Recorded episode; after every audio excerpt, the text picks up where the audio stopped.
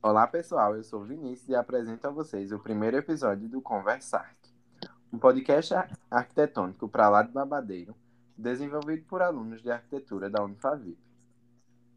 Neste podcast iremos abordar questões voltadas para arquitetura e obras já existentes.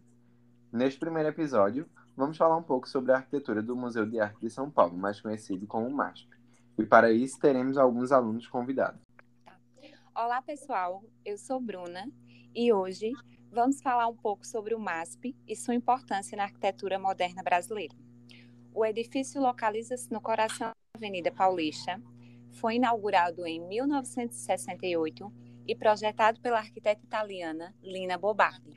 O tempo de duração do projeto foi de 12 anos, porém, o resultado foi bem sucedido, pois surgiu um edifício inovador, único sinônimo da arquitetura moderna e com grande caráter monumental. Agora, vamos iniciar com o nosso debate. Jaime, conta para a gente um pouco sobre a solução arquitetônica desse edifício. Conto sim. Boa noite.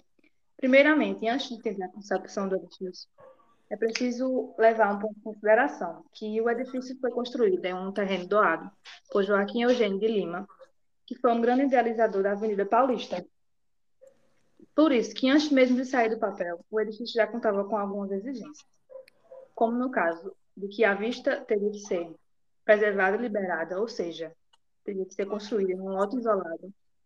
É, deveria contar também com um espaço livre para eventos, que é considerado o famoso vão livre, e não ultrapassar de dois pavimentos. Com isso, Lina Bobari pensou na solução de construir o edifício com 74 metros de extensão, sem nenhum apoio central, onde o corpo principal do museu é apoiado sobre, sobre dois grandes e robustos tópicos.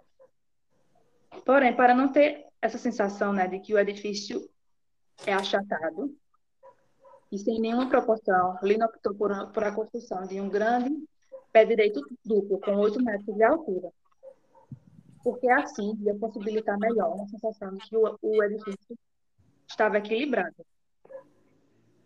Talita, o museu é um marco da Escola Paulista. Conta pra gente o porquê e quais as características. Bom, boa noite, Bruna. Boa noite a todos. Noite.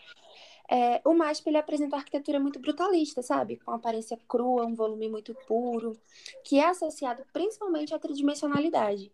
E ele não preza só pela parte estética, mas muito pela técnica também. Isso fica claro no seu vão livre, que é todo construído em concreto protendido, onde, inclusive, os pórticos vermelhos só foram pintados muito depois. No início era apenas em concreto aparente mesmo.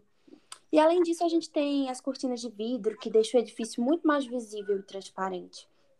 O MASP, ele por si só já é um edifício muito político, por conta do seu famoso vão livre, que já foi palco e ainda é de grandes eventos, protestos e shows, enfim. Liliane, Agora conta pra gente algumas curiosidades sobre esse edifício. Conto sim. Olá, pessoal, boa noite. A inauguração do MASP foi um evento histórico. Inclusive, a rainha da Inglaterra, Elizabeth II, estava presente na inauguração. O MASP possui outra fachada, semi-enterrada, em concreto aparente e com jardineiras, que não é tão conhecida, mas é lá que fica o restaurante e biblioteca. O grande espaço livre, tanto exterior quanto interior, tem o objetivo também de ser gerido pelo visitante, sem obrigá-lo a tomar uma direção pré-estabelecida, mas sim permitindo que se mova livremente. As circulações verticais do museu são escada ao ar livre e um elevador de aço e vidro. A escada representa o caminho do passado ao futuro, transmitindo uma ideia de tempo e espaço, um lugar de encontro entre o exterior e o interior. Então é isso, pessoal. Obrigado a você que nos acompanhou até aqui. Encerramos assim o primeiro episódio do Conversar, que sobre o MASP. Espero que você ouvinte tenha gostado e que esse podcast tenha acrescentado no seu repertório cultural. Esperamos vocês no, nos próximos episódios para mais conversas arquitetônicas. Aê! Aê! Conseguimos!